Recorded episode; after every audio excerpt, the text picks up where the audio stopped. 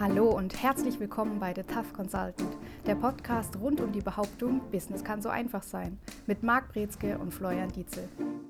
Hallo und herzlich willkommen zu einer weiteren Folge in unserem Podcast. Heute mit dem Thema Unternehmenswachstum ist kein Zahlenspiel. Zuallererst, wenn es kein Zahlenspiel ist, was ist denn Unternehmenswachstum eigentlich für dich? Generell sprechen wir natürlich von Umsatzwachstum und im weiteren Sinne Profitmaximierung gehört damit dazu.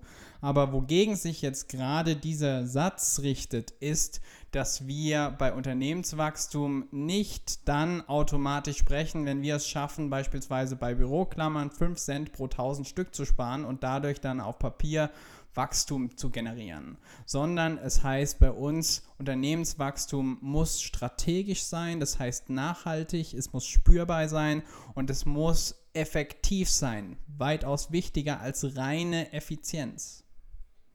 Kannst du es am Beispiel festmachen, wenn du jetzt ein Projekt reingehst, ein Unternehmenswachstumsprojekt, wann ist es für dich erfolgreich? Immer dann, wenn alle Beteiligten erstens komplett zufrieden sind, zweitens messbare Ergebnisse nachhaltig sich zeigen und auch kontinuierlich bleiben. Das heißt, man möchte beispielsweise das Umsatzniveau auf eine neue Ebene stellen, anheben und dann auch messen können. Und natürlich drittens, wenn alle Beteiligten auch Spaß an der Sache haben. Das ist noch so ein Zusatzfaktor, der wesentlich ist, weil da sitzt die gesamte Motivation, da sitzt auch dann letztendlich der Zug, dass die Leute an ihren Verhaltensänderungen beibehalten und dann auch die Umsetzung langfristig erfolgreich ist. Wenn ich dann die, die Kennzahlen zu Rate ziehe, um zu sehen, ob das erfolgreich ist, bin ich dann nicht im Grunde genommen bei meinem Zahlenspiel angelangt? Eher nicht, denn meistens wird es so gemacht, wenn es sich wirklich um ein Zahlenspiel handelt, dass dann die Zahlen so geschönt werden oder so interpretiert werden oder dass man für die Zahlen versucht, Dinge zu ändern. Das heißt, man setzt sich nicht das Ziel, dass man sagt, man möchte jetzt folgendermaßen wachsen und möchte die und die Marktposition einnehmen oder diesen Status, dieses Image besitzen, sondern man schaut sich an, welche Zahlen sind bisher genommen worden für Wachstumsmessungen und dann schaut man sich an, wie kann ich das runterbrechen auf einzelne Bestandteile und Faktoren und wenn ich daran dann schraube, dann versuche ich mein Umsatzwachstum oder Unternehmenswachstum zu fälschen, weil ich versuche, diese Zahlen, die nur letztlich genau das sind, nämlich einfach erstmal nur Zahlen und die schöner darzustellen. Das müssen aber nicht wirklich die strategischen Kennzahlen sein, die ich setze für meine Zielerreichung und für mein strategisches Unternehmenswachstum. Würdest du sagen, dass je weniger Kennzahlen ich benutze, um Dinge messbar zu machen, umso besser? Kann man das so sagen? Nicht unbedingt, das wäre auch nicht der komplett richtige Ansatz, denn es ist auch trotzdem immer noch wahr, ich muss das messen, worauf es ankommt. Und das kann auch bedeuten, dass ich ganz viele Kennzahlen messen muss und letztlich auch an ganz vielen Stellen messen möchte.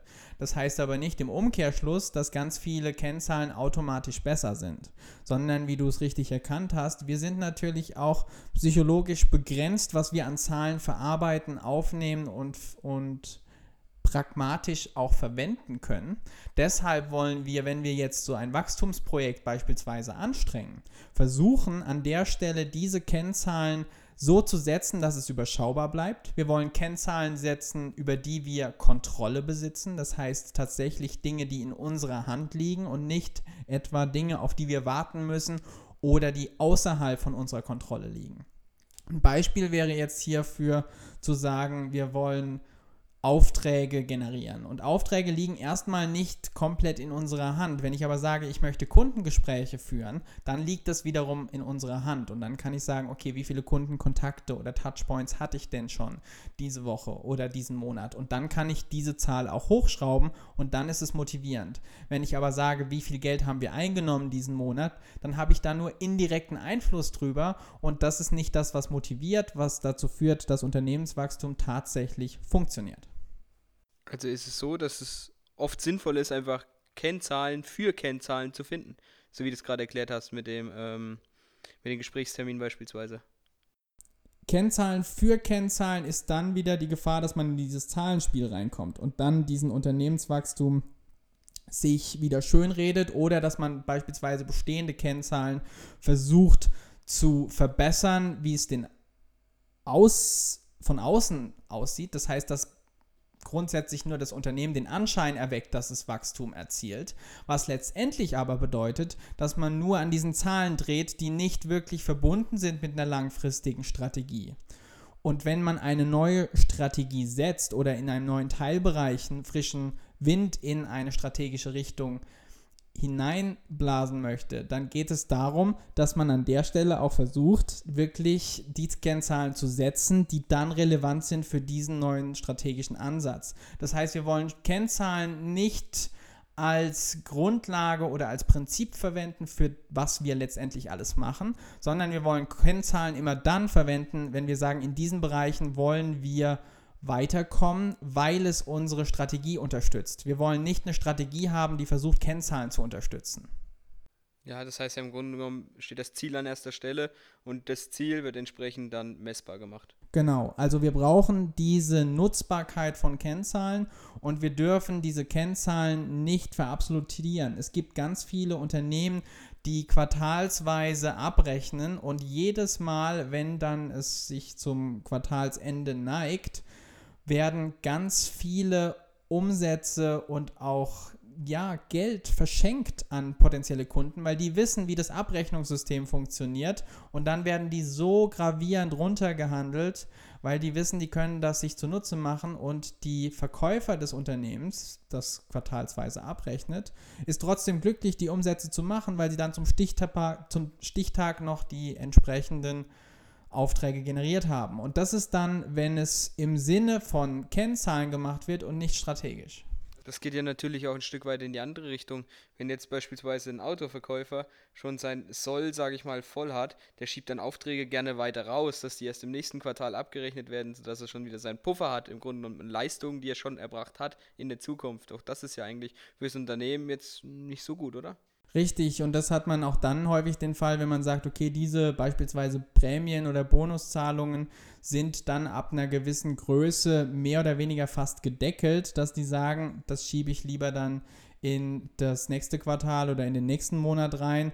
Und das sabotiert natürlich auch ein Unternehmen komplett. Und das ist komplett entgegengesetzt von dem, was man erreichen möchte. Deswegen ist es so wichtig, dass man ein System auch da drin stecken hat, beispielsweise bei Vertriebsleuten. Wie sind die Prämien gestaffelt? Wie ist es aufgebaut? Und was zieht tatsächlich? Ist es auch ein Stück weit mit dem Budget so, die dann oft zur Verfügung stehen? Auch das finde ich, ja, nettes Tool, aber auch in manchen Bereichen als schwierig. Die Frage bei Budgets ist häufig auch, wie zweckgebunden sind die und natürlich, wer hat welchen Zugriff darauf. Und es ist immer eine Schwierigkeit, da komplette Transparenz und Fairness zu schaffen, aber das ist genau Sinn und Zweck da hinten dran. Und vor allen Dingen, mehr noch als auf das Budget zu achten, geht es darum, dass wir schauen, was ist die Zielsetzung dahinter. Weil ganz häufig funktionieren Budgets so ähnlich wie es mit der Zeit für Zeitmanagement funktioniert, dass wenn wir einer bestimmten Aufgabe eine bestimmte Zeit zurechnen, dann wird auch genau diese Zeit benötigt. Und es spielt keine Rolle, ob wir sagen, diese Aufgabe dauert zwei Stunden oder diese Aufgabe dauert eine Stunde. Meistens ist es so, dass die Person, die diese Aufgabe bewältigt, dann auch genau diese Zeit benötigt, um die Aufgabe zu erledigen. Und dasselbe haben wir mit Budget. Wenn ich ein Projekt gebe mit einem bestimmten Betrag oder ich gebe den doppelten Betrag und dann ist die Chance groß, dass für dieses Projekt genau dieses Budget auch dann aufgebraucht wird. Und da muss man natürlich immer diese Balance finden, was ist wirklich notwendig, was ist nice to have, was ist tatsächlich das Ziel, was man effektiv erreichen möchte. Und die wichtigste Frage ist, hat man es geschafft, die Motivation beim Team zu vermitteln?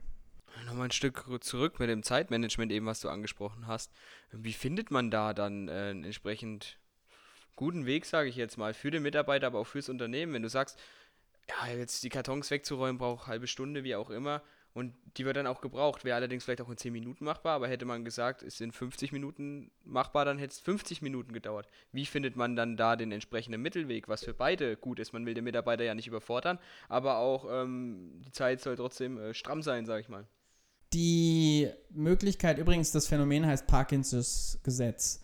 Und dieses Gesetz besagt eben, dass sich die Zeit tatsächlich der gegebenen Zeit anpasst und für die, für die Aufgabe. Dieses Mittelmaß zu finden, ist tatsächlich zu schauen, dass man versucht, ambitioniert zu bleiben, aber nicht unrealistisch. Da sind wir wieder so ein bisschen beim Zielsetzung Richtung Smart in die Überlegung.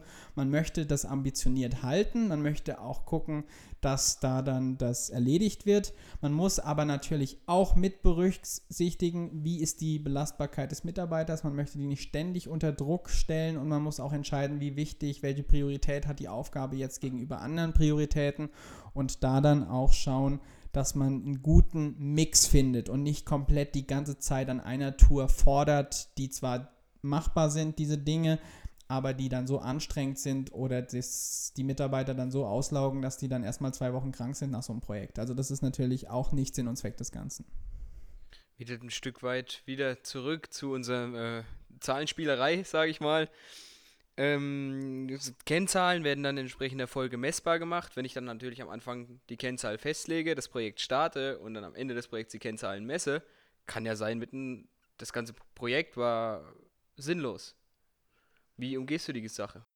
Also natürlich sollte im besten Falle bereits am Anfang feststehen, ob das Ganze in die richtige Richtung läuft, bevor wir überhaupt in die Umsetzung kommen. Wenn wir dann allerdings in der Umsetzung drin sind, dann kann es immer noch passieren, dass wir auf einmal vor komplett neuen Hürden stehen und Herausforderungen stehen, die dann so nicht ganz einfach umsetzbar sind oder die es erfordern, tatsächlich an der Zielsetzung zu feilschen, wobei das ein sehr gefährliches Spiel ist. Wenn wir nämlich die Zielsetzung verändern bei Projekten, dann setzt sich grundsätzlich die Nadel komplett auf Null. Denn alle Projekte laufen meistens erstmal in eine bestimmte Richtung, was das Ziel angeht. Und es ist so, als würde ich sagen, wir versuchen jetzt von Stuttgart aus nach Berlin zu kommen. Ich plane diese Route und Projektmanagement wird ganz häufig so geplant, dass erstmal alle vorausschauenden Schritte so festgehalten werden und was alles gebraucht wird, wird alles gesammelt. Das heißt, es wäre ungefähr so, als würden wir uns jetzt ins Auto setzen, wollen jetzt von Stuttgart aus nach Berlin und jetzt sagt das Navigationssystem alle Abbiegevorgänge, die jemals notwendig sind. Und zwar genau einmal. Und dann geht's los. Und dann fahren wir auch tatsächlich los. Wir haben das Ziel Berlin und jetzt fahren wir eine Stunde und jetzt merken wir, hm, es ist irgendwie Stau auf der Autobahn. Und dann sagen wir, das ist blöd und jetzt rufen wir in der Zentrale an und sagen, ja, es ist Stau und dann sagt die Zentrale, ja, das ist halt blöd.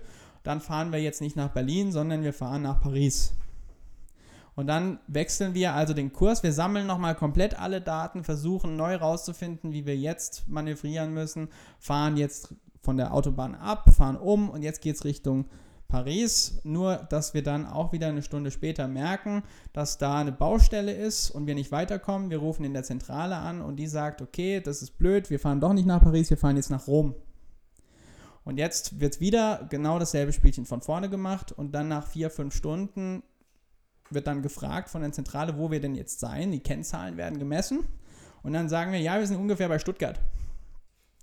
Und wenn wir das feststellen, dann haben wir Unzufriedenheit an allen Ecken. Und das ist aber ganz häufig, warum auch viele Projekte scheitern, weil genau das passiert. Das Ziel wird ständig neu geändert und es gibt diese krasse Aufteilung zwischen Theorie, Planung und dann Umsetzung, weshalb auch dieses agile Projektmanagement einfach so gut funktioniert, weil man tatsächlich Etappenziele erreicht und erst dann guckt, wie geht es jetzt weiter von dieser Etappe aus, ohne dass man genau das fixe Endziel im Kopf hat, weil sich dann unterwegs immer noch rausstellen kann dieses Feature brauche ich nicht unbedingt, diese Eigenschaft muss ich nicht erreichen oder das und das muss noch hinzukommen. Und das ist ein anderer Ansatz als dieses klassische Projektmanagement. Und gerade wenn wir jetzt bei diesen Kennzahlen oder Messen von Kennzahlen sind, dann müssen diese Kennzahlen immer im Einklang stehen mit dem, was wir tatsächlich als Ziel setzen. Wir dürfen es nicht so rigoros als System fassen, dass wir uns selbst komplett einengen auf einzelne Prozesse. Auf der anderen Seite müssen wir also diese Freiheit und diese Verantwortung auch noch mit den Mitarbeitern mitgeben, den Beteiligten mitgeben, dass es hier einen gewissen Spielraum gibt bei der Umsetzung. Aber wir brauchen natürlich, um den Überblick zu behalten, fünf oder sechs Kennzahlen, die effektiv aussagen, ja, es geht in die richtige Richtung oder es geht nicht. Wer legt die Kennzahlen dann fest? Im besten Falle alle Beteiligten gemeinsam. Aber meistens ist es so, dass natürlich der Projektleiter einen bestimmten Überblick braucht. Es gibt so allgemeine Rahmenbedingungen, die nicht verhandelbar sind. Dazu gehören meistens Budget, dazu gehören meistens Ressourcen. aber auch Zeit und solche Sachen können dann mit verhandelt werden, dass man schaut, okay, wie stehen wir da? Es gibt einen bestimmten Punkt, wo man diesen Break-Even-Point einfach nicht mehr erreicht und dann sagt, dieses Projekt wird uns mehr kosten, als wir jemals einnehmen. Und bevor es dazu kommt, muss die Bremse gezogen werden, wenn diese Gefahr besteht. Ansonsten gilt, man möchte aber auch den Mitarbeitern sagen, hey, woran wollt ihr eure Aufgaben messen? Es muss ein Punktesystem geben, es muss eine Möglichkeit geben, dass die auch die Möglichkeit haben zu entscheiden und auch sich selbst zu motivieren mit diesen Kennzahlen. Wenn die sehen, hey, es fehlen noch drei Punkte diese Woche und dann haben wir sogar schon Montag und Dienstag mit drin von nächster Woche, dann ist es motivierend. Wenn die aber sagen, wir stehen vor diesem Berg und es spielt keine Rolle, ob ich jetzt noch das mache oder ob ich das nächste Woche mache, dann kann es sein, dass ich da eine Unternehmenskultur schaffe oder eine, oder eine Teamkultur, die dann auf Ausruhen und auf Komfortzone ausgerichtet ist. Kann das aber nicht auch passieren, wenn ich denke als Team, hey, wenn wir die drei Punkte noch machen, dann haben wir nächsten Montag und Dienstag schon drin, dass ich mich dann auf den folgenden Montag und Dienstag ausruhe?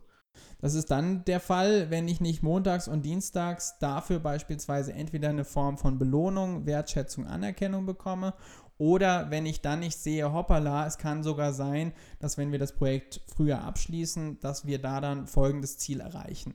Und das ist natürlich diese Wichtigkeit, dass man dieses Ziel von diesem Projekt wirklich als etwas sieht, was vorteilhaft ist für das Unternehmen, für die eigene Arbeit, dass da wirklich der Drive hinten dran ist, dass alle Beteiligten dieses Ziel erreichen wollen und sich nicht ausruhen und sagen, ja, ich habe meinen Soll erfüllt, was soll ich jetzt noch hier, ich kann jetzt eigentlich mich ausruhen. Dann erreicht niemand dieses Ziel und das ist schwierig, weil dann diese Motivation nicht da ist, ja. Gibt es irgendwann im Projekt auch so ein Point of No Return, sage ich mal? Also wenn schon Budgets ohne Ende geflossen sind und sieht dann irgendwann mitten im Projekt, es ist ein Fass ohne Boden, ja, das ist das, was ich vorhin kurz gesagt habe, dass dieser Break-Even-Point nie wieder erreicht werden kann. Dass auf einmal man merkt, diese Kosten sind so groß oder bis das Ergebnis erreicht wird, stampfen wir dieses Projekt lieber ein, weil wir ansonsten wirklich Geld zum Fenster rauswerfen, was wir nicht mehr sehen werden. Und da muss man natürlich aufpassen, dass man in der Budgetierung und bei der Planung von dem Ganzen am Anfang schon sich überlegt, gibt es diesen Grenzfall, gibt es diese absoluten Eckpunkte, wo man sagt, hier müssen wir wirklich dieses Projekt auflösen und als gescheitert ansehen oder vielleicht verschoben ansehen? Oder gibt es noch eine andere Möglichkeit? Und es gibt die Punkte, ganz definitiv, ja. Habe ich überhaupt was davon, wenn ein Projekt scheitert, außer verblasenes Geld? Naja, wenn jetzt, wenn das Projekt weiterläuft und es ist aber aussichtslos, dann habe ich wesentlich mehr verbratenes Geld als weniger verbratenes Geld. Und dann sind wir natürlich auf der negativen Seite und gucken uns das geringere von zwei Übeln an. Und da muss ich natürlich aufpassen.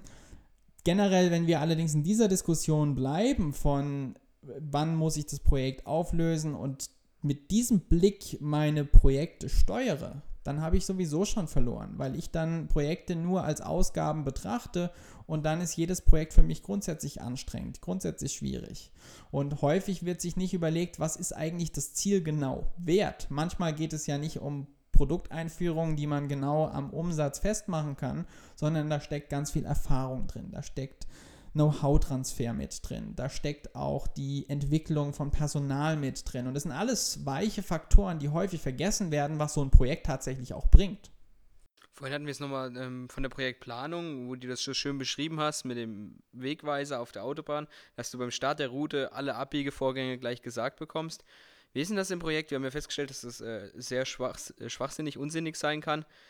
Wenn ich Projekt plane, sollte ich dann so viel wie nötig planen und so wenig wie möglich? Oder wie ist es da mit der Planung? Auch das ist ja Aufwand schon im Vorhinein. Wie tief gehe ich da rein? Am besten ist es da wirklich so ein agiles Modell zu fahren, dass man sich ein Etappenziel setzt, das man auch konkret erreichen und umsetzen möchte und nicht komplett alles durchplanen möchte bis zum letzten Punkt. Aber auch da muss eine allgemeine Richtung da sein. Ansonsten verliert das Unternehmen diesen Kompass fürs eigene Wachstum. Das heißt, es kann sein, dass dann Dinge gemacht werden, die nicht darauf ausgerichtet sind, dass die wirklich im Zusammenhang und im Einklang, in Harmonie mit der bestehenden Unternehmensstrategie stehen, sondern dass dann auf einmal Dinge passieren, dass Meilensteine und Abschnitte versucht werden zu erreichen, die aber im Gegensatz zu den Werten eines Unternehmens stehen. Beispielsweise, dass man lieber schneller ein Produkt einführen möchte, als wirklich lang genug testet, ob die Qualität stimmt. Und es kann sein, dass das Unternehmen besonders starken Wert auf Qualität und auf Nachhaltigkeit und auf auf ähm, Robustheit beispielsweise setzt, während das Produkt in dem Projekt dann erstmal auf Schnelligkeit setzt. Und wenn diese Werte im Konflikt stehen, dann ist es schwierig. Es muss dieser große, langfristige Kompass, muss das Unternehmen bleiben.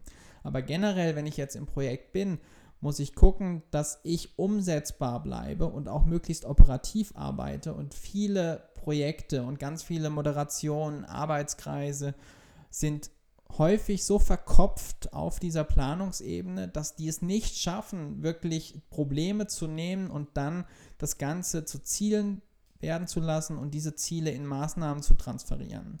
Und diese Transferleistung ist aber letztendlich das, was den KVP am Leben hält, was ein Unternehmen am Leben hält und was letztlich Unternehmenswachstum hervorbringt.